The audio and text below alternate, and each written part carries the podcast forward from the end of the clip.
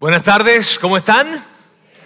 Bienvenidos a nuestro segundo domingo de esta serie Una gran iglesia. Si es la primera vez que tú estás con nosotros, permíteme decirte rápidamente, serie significa que tomamos un tema y lo vamos desarrollando a lo largo de varios domingos. Y el tema que estamos trabajando ahora mismo es este de una gran iglesia. Ahora, permíteme decirte por qué le llamamos una gran iglesia. No le llamamos una gran iglesia porque creamos que nosotros somos una gran iglesia. Le llamamos una gran iglesia porque creemos que la iglesia en general es algo muy importante, es bien grande y es necesario hablar acerca de este tema, de la iglesia.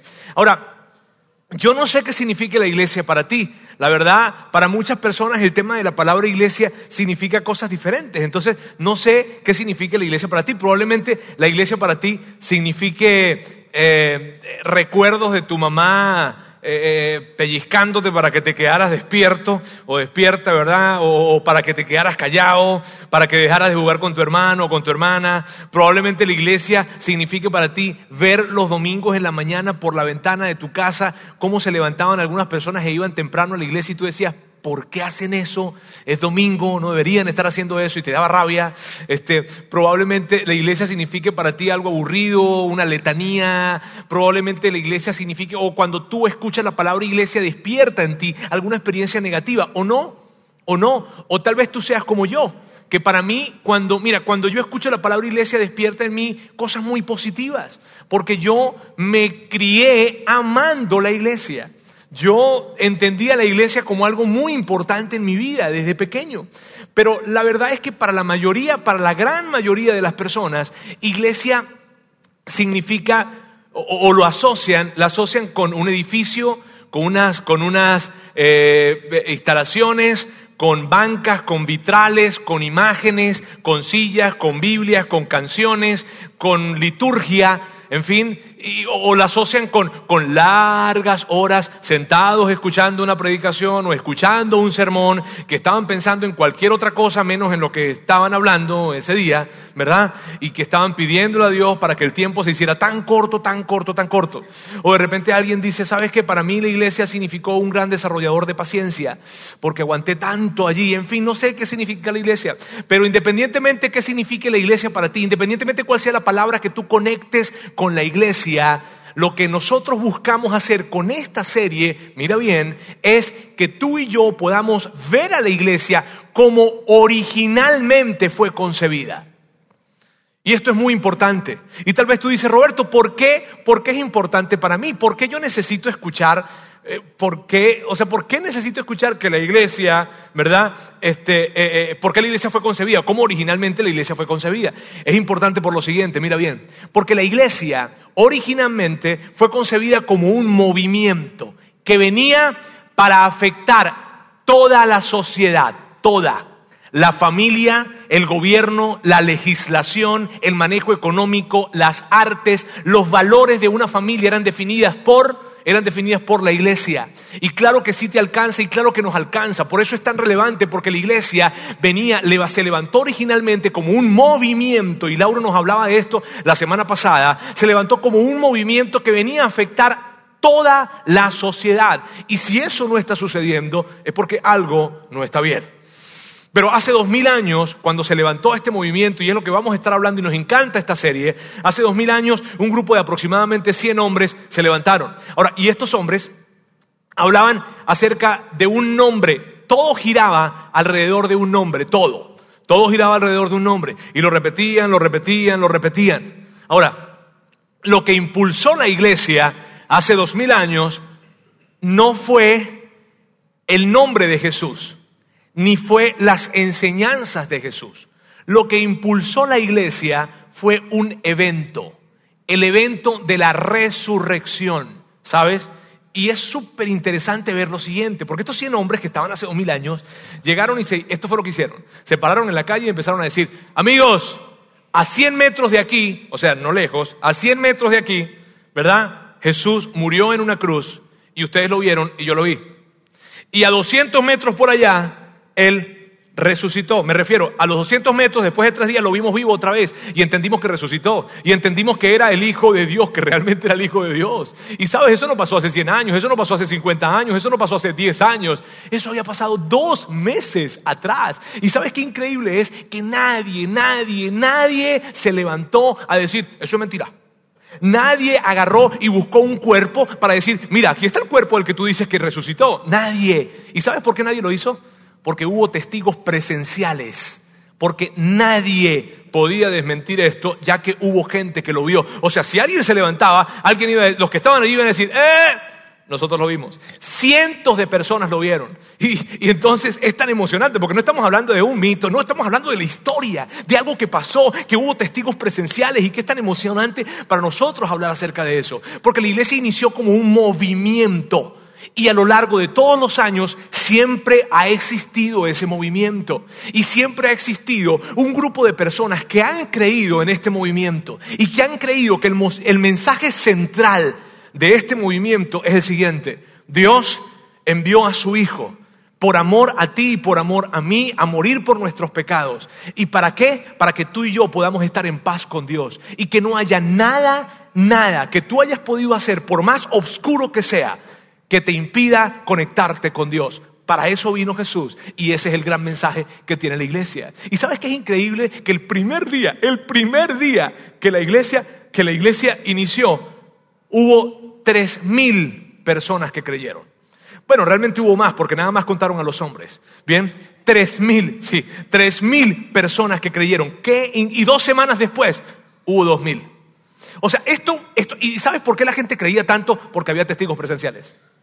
Porque no fue algo que contaron que, que, que, que, por ahí alguien en algún lugar, no viejo, fue en la esquina, fue a 100, fue a 200 metros y tú lo viste y yo lo vi, mi hermana lo vio y mi cuñado lo vio y mi suegra lo vio.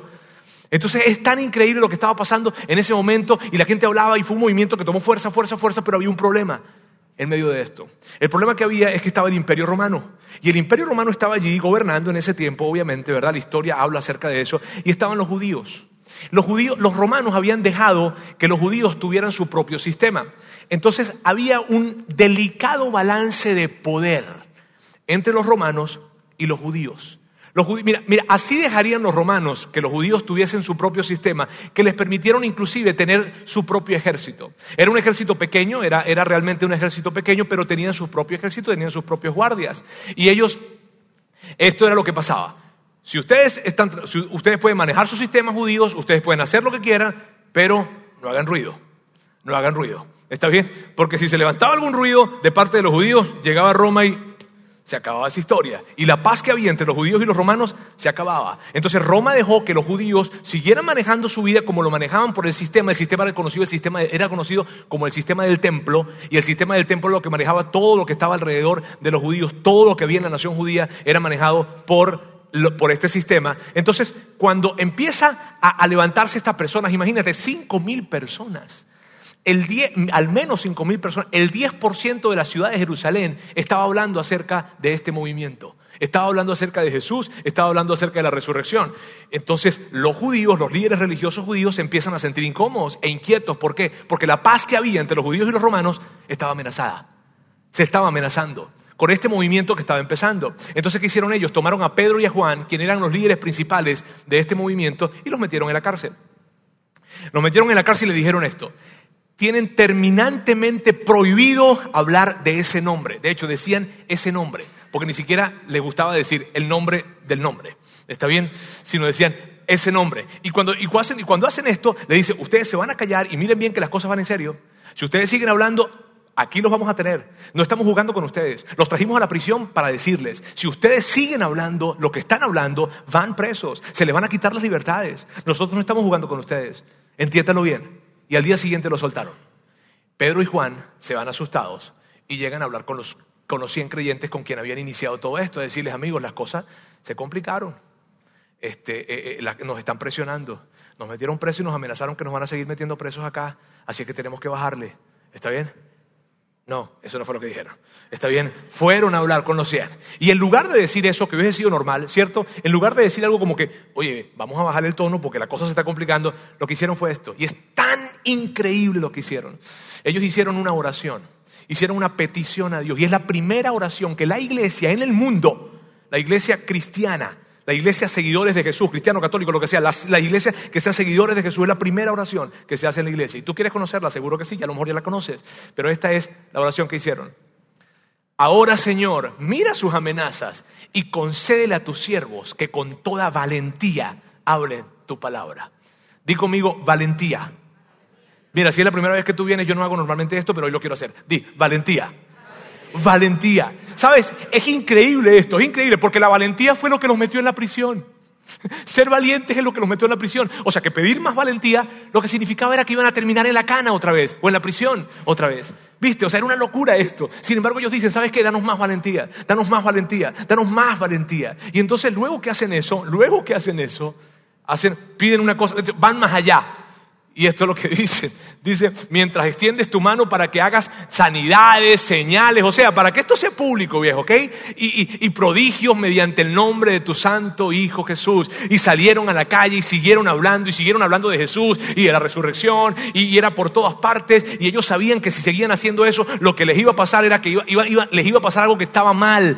Iban a pagar consecuencias, pero a ellos no les importaba porque no podían quedarse callados. ¿Sabes por qué? Porque eran muy valientes. Y lo que hoy vamos a hablar es de valentía. De hoy lo que vamos a hablar en este lugar es de valentía. Ese movimiento que se llama la iglesia, ese movimiento del cual tú y yo somos partes, ese movimiento, este movimiento que se llama la iglesia, requiere que los que seamos parte de este movimiento seamos valientes. Y por eso hoy yo y nosotros queremos regalarles esto que está acá. Esta es una pulserita que tiene unos poderes especiales esto es una pulsera que dice, sé valiente. Pero no se preocupen porque está escrita, las letras están en negro, así es que no tienes problema de que, ¿y si, ven qué dice ahí? Me pregunten que, ¿y quién te dio eso? ¿A dónde te dieron eso? Ay, no. No, no se preocupen, está en negro, no lo van a ver. ¿Está bien? Eso sí, cuando salgan se les van a dar una, nada de que para mi abuelita, para mi primo, para el tío, para el hermano. No, no, no, no, no. Una sola por persona. ¿Está bien? Una sola por persona y se las vamos a entregar hoy. ¿Para qué? Porque esto es lo que va a servirle a ustedes y me va a servir a mí, ¿verdad? Es como un recordatorio. Para que todos los que somos seguidores de Jesús recordemos que tenemos que ser valientes que tenemos que ser valientes. Y si tú no eres un seguidor de Jesús y tú no estás y tú, tú estás hoy con nosotros, lo cual me súper emociona y es un súper día para que estés acá, quiero decirte. Si tú no eres un seguidor de Jesús, es un súper día para que estés aquí. ¿Por qué? Porque hoy tú vas a escuchar de qué se trata la iglesia. Hoy tú vas a escuchar de lo que se trata la iglesia y lo que va a pasar es esto. Mira bien, tú vas a ver de lo que realmente se trata la iglesia y vas a ver cómo se comporta la iglesia. Y vas a descubrir lo disfuncionales que somos. ¿Está bien? Y yo solamente pido a Dios que, que nos perdones. ¿Está bien? ¿Por qué digo que vas a descubrir lo disfuncionales que somos? Porque cuando tú escuchas las oraciones de esas personas, de esos cristianos, ese tipo de oración que acabamos de ver, o escuchas las oraciones de cristianos en otras partes del mundo y escuchas nuestras oraciones, te dan risa. Dios, Dios, ayúdanos en este viaje. Y ellos ni autopistas tienen. Dios, Dios, que el carro no vaya a fallar. ¿Cómo? Tienen carro. Y, todos van en carro. Nosotros tenemos un transporte que ni siquiera sabemos si es público o no, porque es como un volteo y no hay seguridad, no hay nada. Y vamos como 200 personas ahí atrás. Dios, Dios, ayuda a nuestros hijos para que les vaya bien en la escuela. ¡Ah! Y sus hijos van a la escuela. Y de repente ven nuestros carros y ven que tenemos alguna, algún, algún dinero en el cenicero, ¿sabes? Y de repente nos dicen, ¡Ah! tienen tanto dinero que no saben dónde guardarlo. Y nuestras oraciones son estas. Bendíceme, bendíceme, bendíceme ayúdame, ayúdame, ayúdame. Y ellos escuchan nuestras oraciones y ven todo lo que tenemos y dicen esto, ¿de verdad quieren más? ¿De verdad? Tengo un amigo que vive en un país del África y él me dice esto. Él me dice, Roberto, todos los días, esta es mi oración. Yo sé que esta es su oración. Su oración todos los días es esta. Dios, gracias por haberme permitido el día de hoy compartir un poco acerca de ti y que yo todavía siga vivo. ¿Sabes? No, yo, todo, hay algo que yo le pido a Dios en mis oraciones todos los días. Y esto es lo que le pido. Yo le digo a Dios, Dios, ayúdame a pedirte por lo que es realmente importante. Ayúdame. ayúdame a ver lo que realmente importa y no permitas que me pierda entre tantas cosas que tú me has dado. Ayúdame a saber lo que es verdaderamente importante. Porque el problema y el punto es este, que tenemos tanto que nos perdemos en eso. Y el problema no es que tengamos tanto, el problema es que no estamos siendo mayordomos de lo que tenemos. Y, cuando se trata, mira bien, cuando se trata de ser seguidores de Jesús, el hecho de ser un seguidor de Jesús, mira bien, el hecho de ser un seguidor de Jesús, nuestros temores con respecto a ser un seguidor de Jesús o nuestras preocupaciones son estas, que no me vayan a excluir del grupo, que, que, que no me vayan, ay, que yo no vaya a pasar, ay, que no, o sea, decir que yo soy un seguidor de Jesús, que soy, soy un cristiano o algo, me da pena porque ¿qué van a pensar de mí? ¿Y qué hacen los domingos? No, pues yo los domingos voy y me levanto y salgo por ahí, unos taquitos y, regreso a la casa y, y, tenemos pena, tenemos temor de probablemente decir que vamos a la iglesia porque tenemos pena de que nos digan que somos unos religiosos o que somos quién sabe qué. ¿Sabes? Esos son nuestros grandes temores. Y si estos cristianos de otras partes del mundo escucharan cuáles son nuestros temores aquí, se burlarían de nosotros. ¡Wow! ¿Sabes que la primera iglesia, la iglesia del primer siglo, lo último que ellos se preocupaban era por ellos mismos? Su principal preocupación eran las necesidades de otros. Era la, era la necesidad más grande que tenían otras personas, que era conocer lo que, lo que, el gran mensaje, lo que Dios había hecho por ellos a través de Jesús. Su, comportamiento tenía que ver con ayudar a la gente, ayudar a las necesidades de los de adentro y a los de afuera. Y ellos estaban, era tan increíble como ellos actuaban que la gente cuando los veía se admiraban. Dice, dice, dice Lucas, cuando Lucas reseña acerca de ellos, dice la gente se admiraba al ver cómo se trataban entre ellos, al ver cómo trataban a las personas de afuera, al ver cómo respondían a la persecución y a las amenazas. Era increíble cómo lo hacían. Dice Lucas que la gente los admiraba miraban. Pero eso no es lo que pasa hoy en día con nosotros. Eso no es lo que pasa. ¿Por qué? Porque hay algo que se perdió. Nuestra valentía se erosionó debido a muchas cosas que tenemos.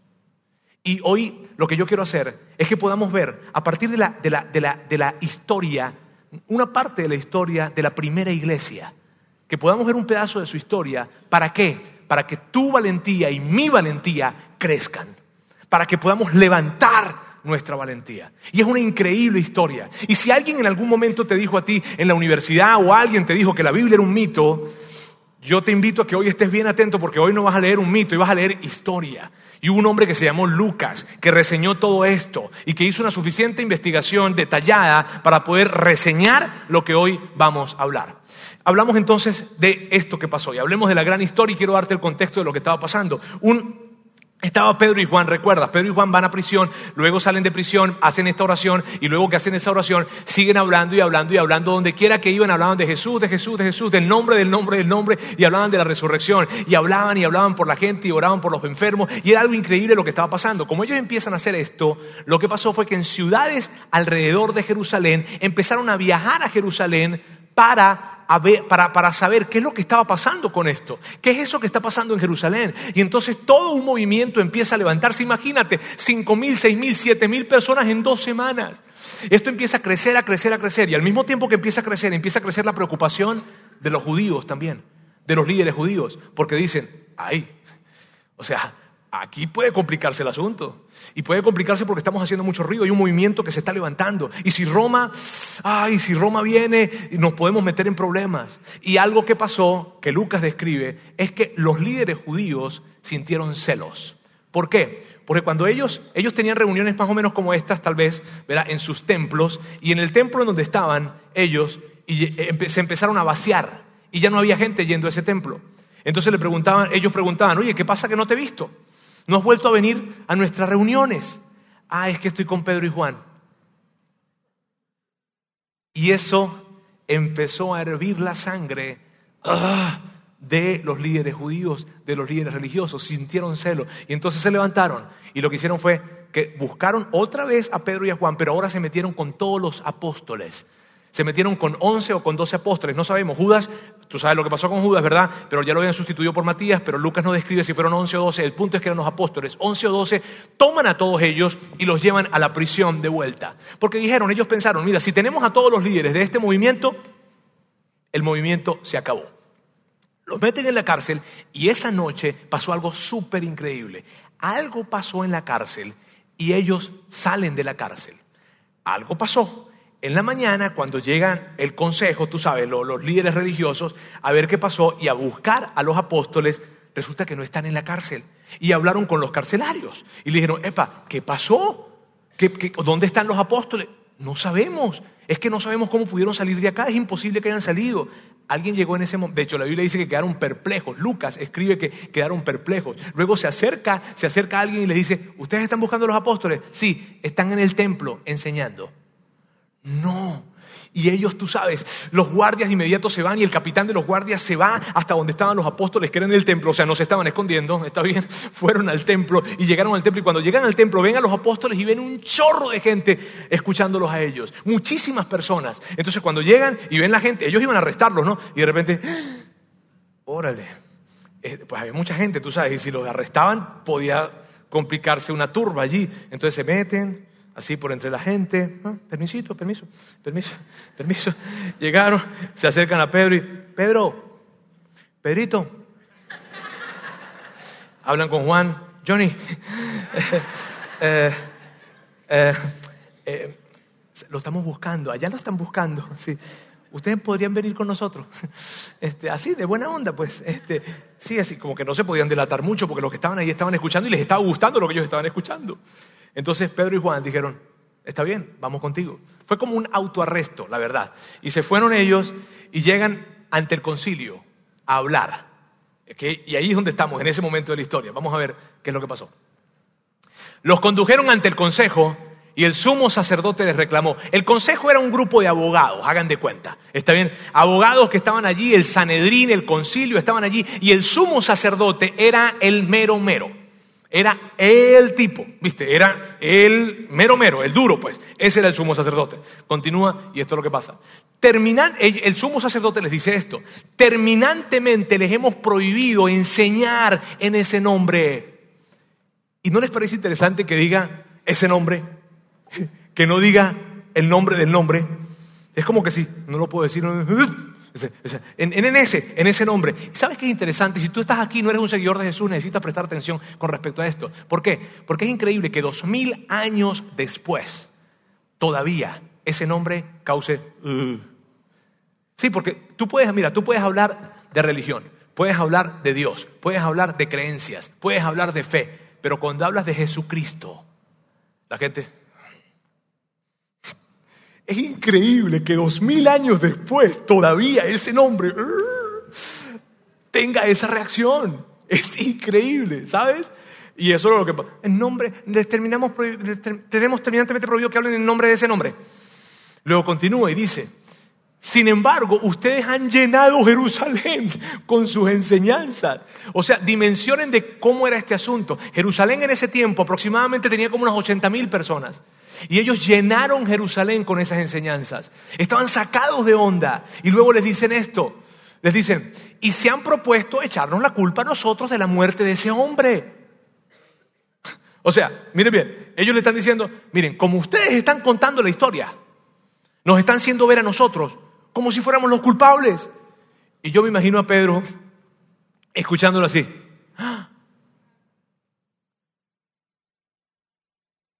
Porque lo son. O sea, ¿tú te acuerdas de mí? Yo soy Pedro viejo.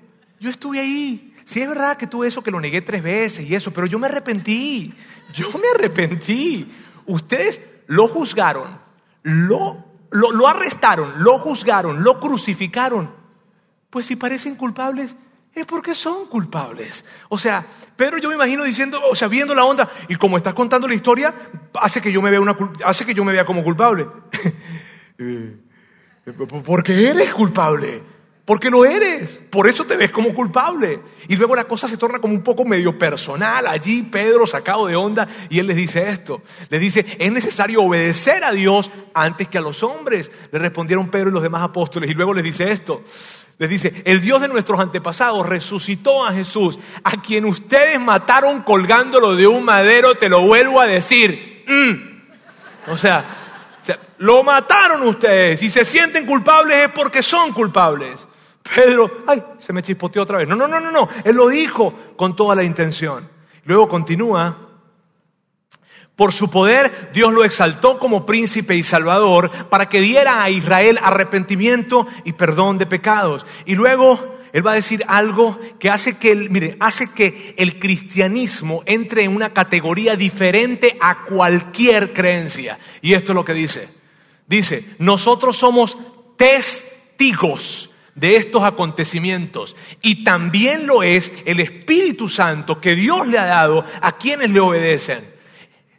¿Qué es lo que estaba diciendo Pedro aquí? Miren bien, no estamos hablándote de algo que nos contaron. No te estamos hablando de algo que me dijeron. Estamos, no te estamos hablando de algo que yo creo. Estoy hablándote de algo que yo vi y que todos vimos y que cientos de personas vieron. Por favor, Caifás, no te engañes, viejo, tú también lo viste. Y Pedro está hablando ante todo el concilio y les está diciendo, saben, nosotros somos testigos de esto, nosotros. Ustedes y, nosotros somos testigos. Ustedes lo vieron. Y por eso no me voy a dejar, por eso no voy a dejar de hablar, porque no fue algo que me contaron, fue algo que yo viví y que yo vi. Y por eso no me canso de hablar de Jesús y la resurrección, de Jesús y la resurrección, de Jesús y la resurrección. Y si no te gusta el nombre, Jesús, Jesús, Jesús, Jesús, Jesús, Jesús, Jesús, Jesús. Pedro le dio duro a esa gente. Y continúa. A los que oyeron esto, se les subió la sangre a la cabeza y querían matarlos. Ahora miren bien, esta no es una hipérbole, ¿está bien? Esta no es una exageración.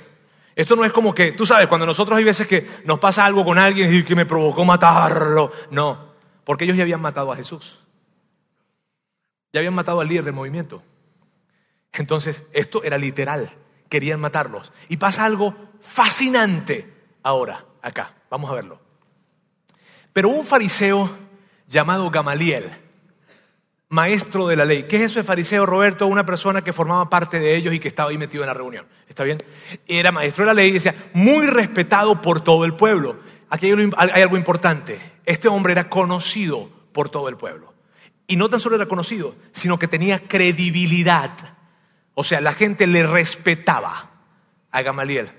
Luego continúa y se puso de pie ante el consejo y mandó que hicieran salir por un momento a los apóstoles. Esto fue lo que pasó. Gamaliel está allí, se levanta y dice, amigos, ustedes me conocen, ustedes saben, quién soy yo, todo el, pueblo me conoce. Y, yo quiero decirles algo. Para eso yo quiero pedirle a los apóstoles que, se salgan, por favor, porque hay algo que quiero decirles y, y quiero que lo platiquemos juntos. ¿Está bien? Entonces, ahora aquí viene Gamaliel y esto es lo que les dice hombres de Israel, piensen dos veces en lo que están a punto de hacer con estos hombres. Si Gamaliel hubiese sido mexicano, les hubiese dicho aguas, aguas con lo que ustedes piensan hacer. Cuidado, cuidado, cuidado, cuidado porque ustedes están pensando matar a esta gente. Y vamos a tener aquí 12 mártires en lugar de uno. Cuidado, cuidado. Y luego les explica por qué deben tener cuidado que es lo increíble. Hace algún tiempo surgió Teudas, jactándose de ser alguien, y se le unieron unos 400 hombres, pero lo mataron, y todos sus seguidores se dispersaron, y allí se acabó todo. Amigos, ustedes recuerdan a Teudas, eso fue lo que hizo Gamaliel. Recuerdan a Teudas, y de, Teudas no hay ningún registro extrabíblico, ¿bien? Pero Gamaliel dice, ustedes recuerdan a Teudas, que acuerdan que se levantó, que hizo todo este desastre, que 400 hombres se levantaron con él, ¿lo recuerdan? Bueno, sí, Gamaliel, recordamos a Teudas. ¿Qué pasó con él? Vino Roma y cuello. Vino Roma y lo aplastó, lo desapareció, porque se levantó a hacer ruido. Ustedes lo recuerdan, ¿verdad? Sí, bueno, sí, Teudas, claro, claro que lo recordamos. Y luego Gamaliel continúa. Después de él surgió Judas el Galileo en los días del censo y logró que la gente lo siguiera también. Recuerdan a Judas el Galileo. Y de Judas el Galileo hay muchísima información extrabíblica. Flavio Josefo, un historiador judío, habla mucho acerca de este hombre. Mira, eh, Judas el Galileo vino o estuvo presente en un tiempo en donde el gobernador de Siria hizo o quería hacer un censo y levanta un censo con fines o con propósitos fiscales. Entonces Judas el Galileo dice, no, no, no, no, no, no. La única autoridad para nosotros es Dios y no estamos dispuestos a pagar más impuestos y claro que no. Y el tipo se levanta y se molesta. Eso fue más o menos en el siglo VI después de Cristo. Y cuando él actúa y hace eso, se levanta un grupo de personas con él que fueron conocidos como los celotes. Y la historia habla acerca de los celotes. Bien, la historia habla acerca de los celotes. De hecho, uno de los discípulos de Jesús venía de ese movimiento y era un celote. Es súper interesante. Entonces Judas se levanta, se levantan estas personas, la historia hace referencia acerca de eso y aquí está lo que pasó. A él también lo mataron y todos sus secuaces se dispersaron. Entonces Gamaliel lo que está diciéndole a, la gente en el consejo es este, óyeme, quédense tranquilos viejo. O sea, estemos tranquilos. Porque fíjate lo que pasó con Teudas. Teudas se levantó cuello. Y fíjate lo que pasó con, con, con Judas el Galileo, ¿lo recuerdan? Y nosotros no tuvimos que hacer nada. Nosotros no nos metimos. De hecho, si nos hubiésemos metido, hubiésemos perdido seguidores dentro de Jerusalén. Si nos hubiésemos metido, nos hubiésemos manchado las manos de sangre. Sin embargo, no nos metimos y todo se resolvió. Así es que, tranquilos, esperen, aguas. Y luego continúa. En este caso, ¿en qué caso? En este caso, de los que se están levantando hablando de Jesús y de la resurrección en este caso de Jesús y la resurrección, les aconsejo que dejen a estos hombres en paz, suéltenlos. Si lo que se proponen y hacen es de origen humano, fracasará. ¿Sabes? Lo que estaba diciendo Gamaliel era esto. Estén tranquilos. ¿Por qué? Porque si hay alguien que se va a levantar en esta parte del mundo, se va a levantar, Roma lo va a aplastar. ¿Por qué? ¿Porque Roma estaba en contra de los cristianos? No, porque Roma estaba en contra de cualquier cosa que se levantara a quitar la atención de Roma. A cualquier cosa que se levantara a quitar la atención de su autoridad. Y Roma no iba a permitir que nada se levantara. Y él les dice, pasó con Teudas, pasó con Judas el Galileo, quédense tranquilos, esperemos. Porque si se levanta algo aquí, y esto es de hombres, va a fracasar, ustedes lo saben.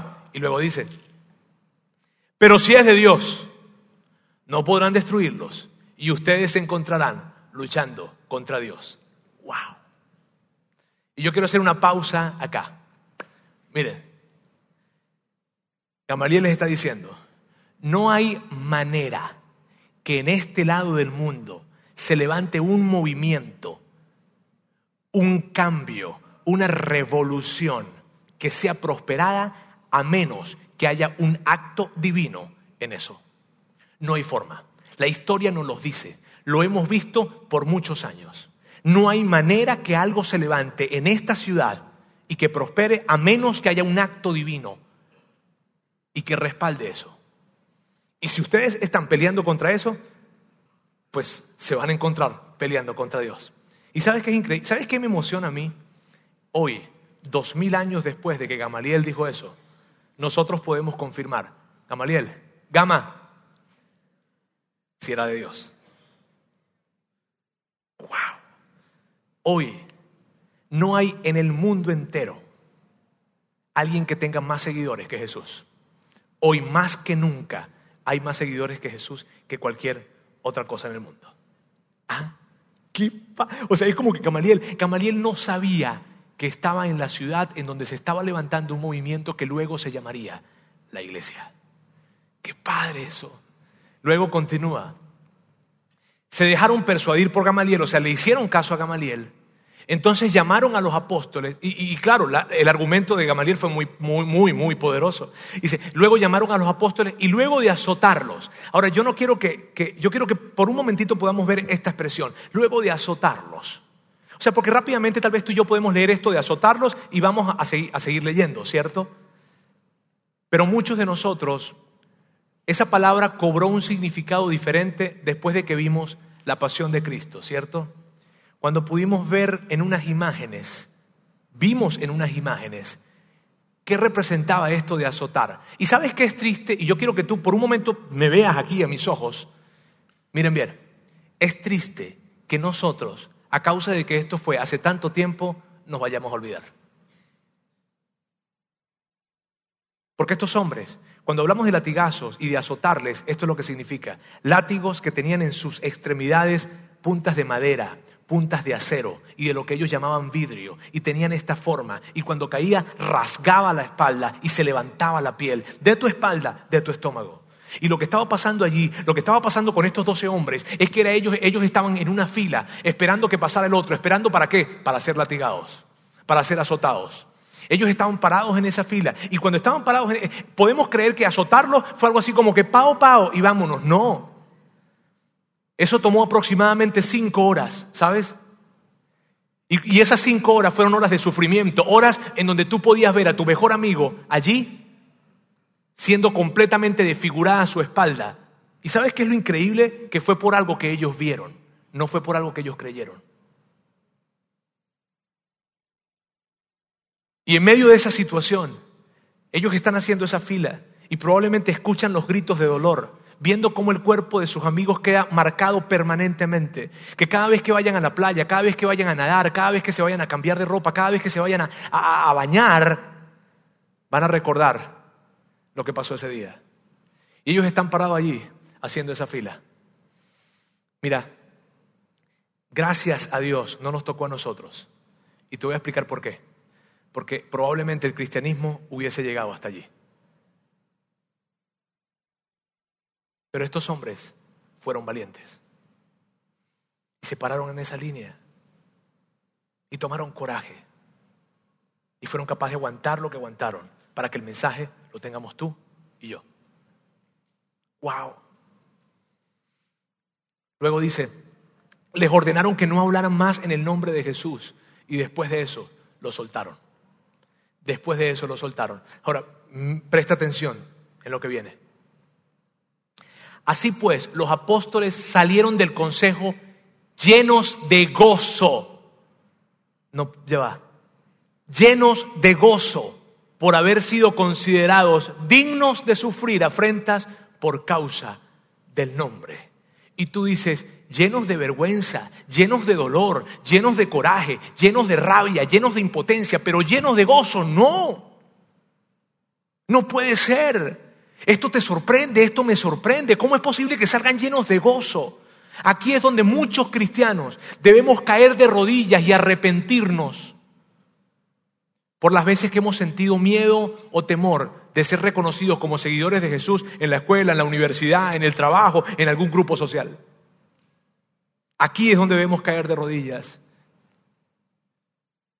¡Wow! Estos hombres se levantaron y lo que dijeron fue, hay algo que perdimos. Hay algo que hoy nos robaron. Hoy marcaron nuestros cuerpos. Hoy perdimos algo. Pero ¿sabes qué? Eso que perdimos es nuestra posesión más valiosa porque la hicimos a causa de su nombre. Es lo que más nos causa dignidad. Eso. Ah. ¿Qué nos pasó? Es tan diferente hoy en día es tan diferente hoy en día. Sabes, deberíamos llegar y, sentimos miedo, o sea, si sentimos miedo, sentimos miedo porque nos identifiquen como cristianos, como seguidores de Jesús, sentimos miedo de decir que vamos a la iglesia, sentimos, no, yo no hago eso porque tengo convicciones que tienen que ver con mi fe, no, sentimos miedo, ay no, que van a decir que soy religioso. Sentimos miedo de eso. Cuando deberíamos más bien llegar a la casa y decir, mi amor, te tengo buenas noticias. Perdí el ascenso, perdí la promoción a causa del nombre. Mi amor, te tengo buena noticia. Sabes que perdí el bono a causa del nombre. Papá, mamá, te tengo buena noticia. Perdí estar en el grupo a causa del nombre. Vamos a darle gracias a Dios. ¿Y sabes por qué perdimos eso? Porque tenemos demasiado. Tenemos mucho.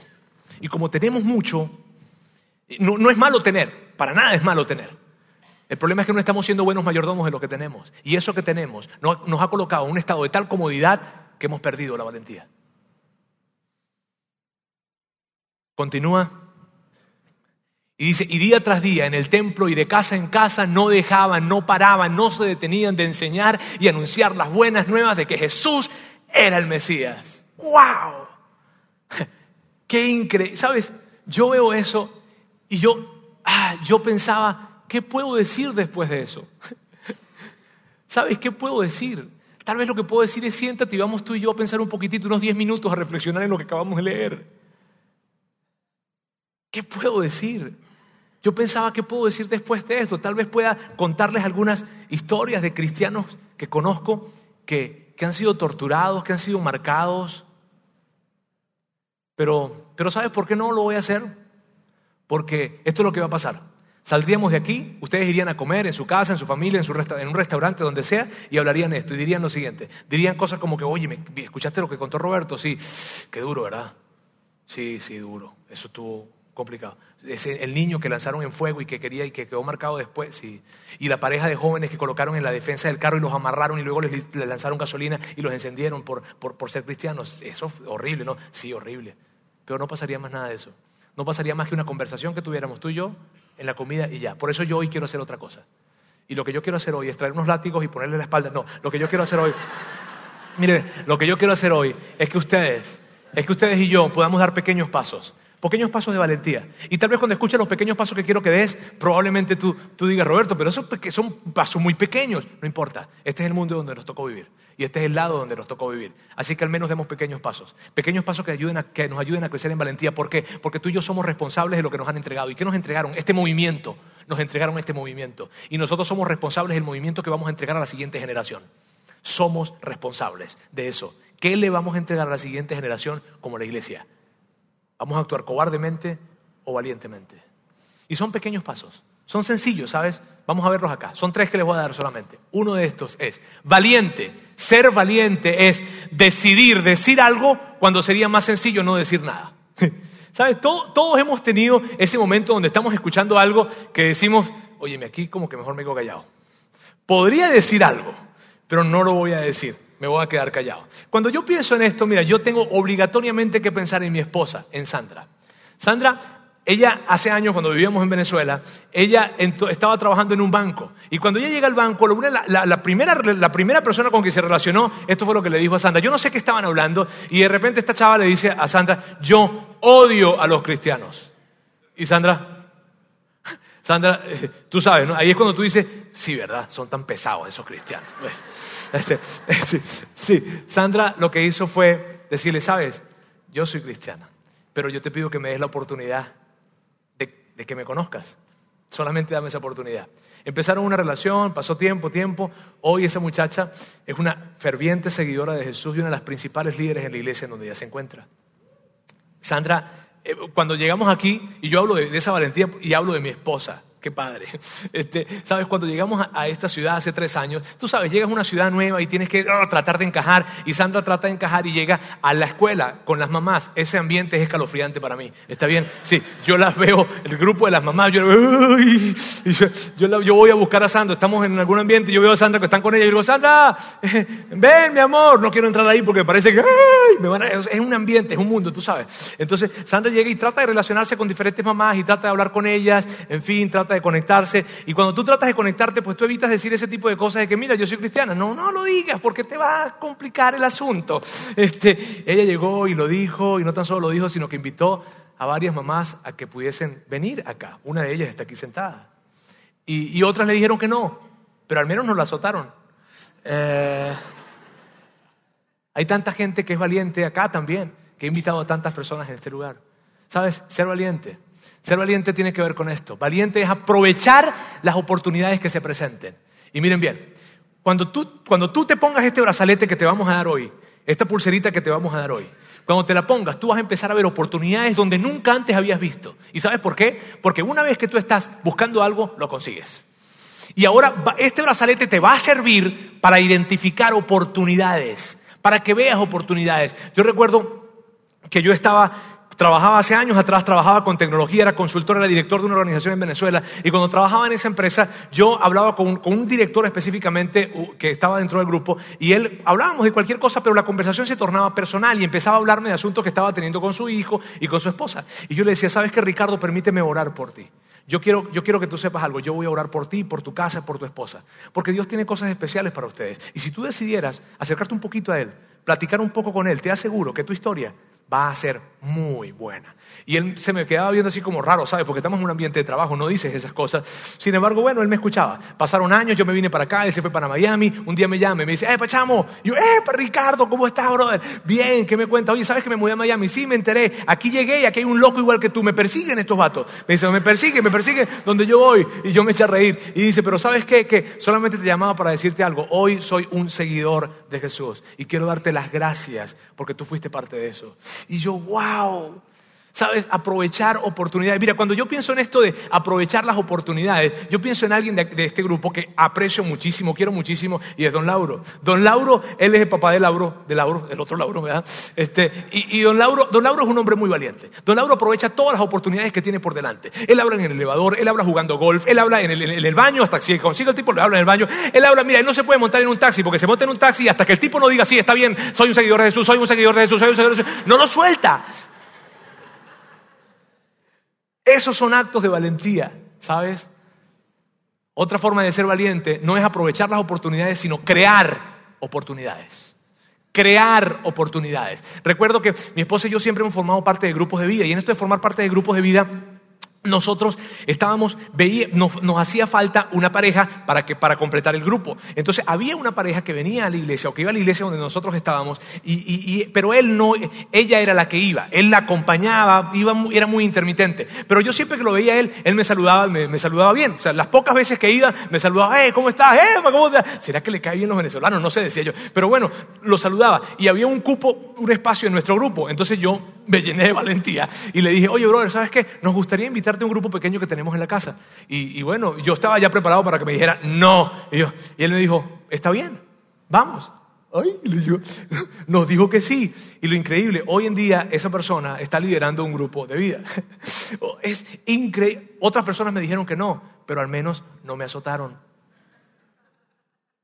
Hay, crear oportunidades. Hay una persona que, forma parte de nuestra iglesia, ustedes lo aprecian mucho, algunos no tanto, pero es el Guille, Franco, el Guillermo Franco. Guille, yo estuve con él en una plática. Y cuando estaba él en una plática, él estaba dando una conferencia. Y a mí me encantó eso, ¿sabes?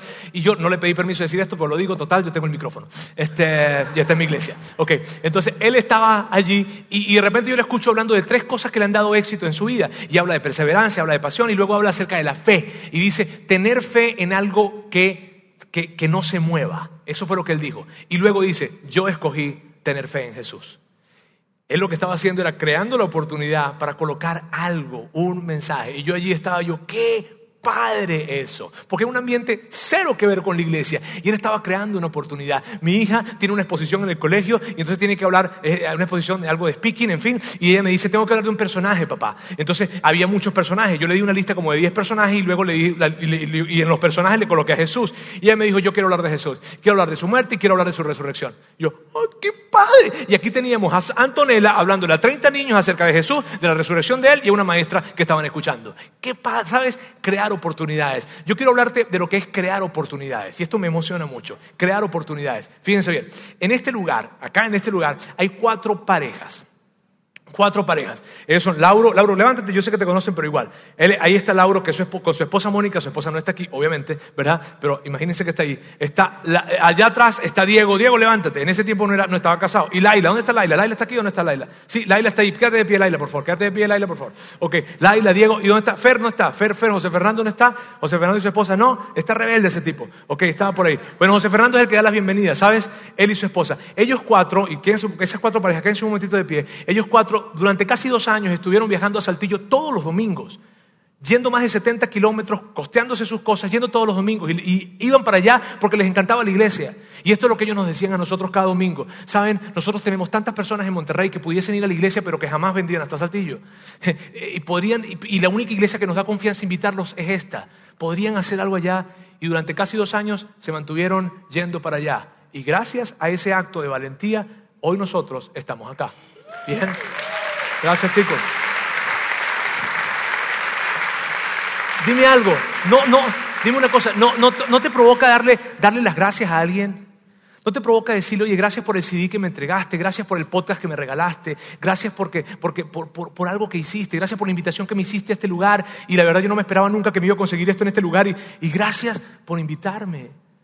Sé valiente, porque si tú eres valiente, Otra persona se te va a acercar y luego te va a decir, gracias por ser valiente. Gracias. Seamos. Ahora, si, tú no eres un seguidor de Jesús, yo sé lo que estás pensando. Tú estás pensando, por esto es que odio tanto a los cristianos. ¿Está bien? Porque no se pueden callar sus cosas. Tienen que estar hablándolas. Pero no te preocupes. No te preocupes porque la gran mayoría se calla. Probablemente tú estudies con alguien que es un cristiano secreto. Probablemente tú trabajes con alguien que es un cristiano secreto. Probablemente, probablemente tu jefe sea un cristiano, pero es un cristiano secreto. No te preocupes. Pero yo quiero que tú sepas algo. Los que no somos cristianos secretos, no somos cristianos secretos porque hemos creído esto que está acá. Porque tanto amó Dios al mundo que dio a su Hijo unigénito para que el que cree en Él no se pierda, sino que tenga vida eterna. Y si tú has tenido alguna experiencia negativa, si tú, si tú no sientes pedantes, si tú sientes que hemos sido odiosos, si tú sientes que te hemos señalado, si tú sientes que nosotros, que nosotros, que cuando, cuando se nombra la palabra iglesia, cuando se nombra la palabra cristiano, tú sientes molestia, sientes incomodidad, hay algo que te, ah, que rechazas. Si tú sientes eso, yo quiero pedirte perdón ¿Por qué? Porque ha sido nuestra culpa. Porque si nosotros hubiésemos preservado el espíritu inicial de la iglesia, ¿sabes lo que hubiese pasado? Que tú nos admirarías a nosotros. Que tú quisieras ser como nosotros.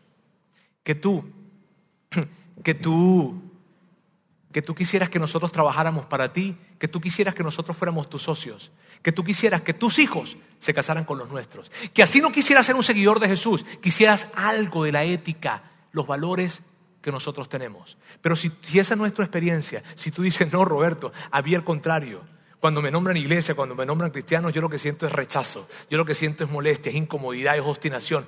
Perdónanos, por favor, porque ha sido nuestra culpa, porque no hemos sido unos buenos representantes de nuestro Salvador, quien vino aquí a amar, a perdonar, a dar y nunca a señalar, a cuestionar ni a criticar.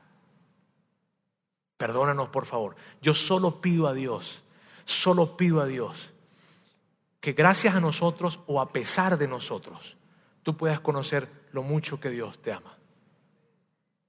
Ahora, para todos los demás, sean valientes. Decidan hablar cuando sea más fácil callar. Aprovechen todas las oportunidades que se presenten y crean todas las oportunidades que sean posibles. Porque nos han dejado un gran, una gran responsabilidad en nuestras manos. Este movimiento somos tú y yo. Somos el movimiento de la iglesia, el movimiento más importante que ha existido sobre la faz de la tierra. Permíteme orar por ti. Dios, quiero darte gracias. Gracias porque porque tú dejaste la historia de estos hombres escrita para que pudiésemos tomar ánimo y poder recobrar la valentía que probablemente hemos perdido en el tiempo. Dios, yo quiero, yo quiero, yo quiero agradecerte por estos 11, 12 hombres que sus espaldas fueron lastimadas, que sus cuerpos fueron torturados, para que el mensaje hoy lo tengamos nosotros presente. Ayúdanos para nosotros también ser valientes. Y probablemente nosotros no tenemos que estar expuestos a ese tipo de tortura o ese tipo de martirio. Pero queremos pedirte que por favor nos recuerdes que debemos ser valientes para hablarles a otros del gran amor que tú tienes para ellos. Te amamos en el nombre de Jesús. Amén.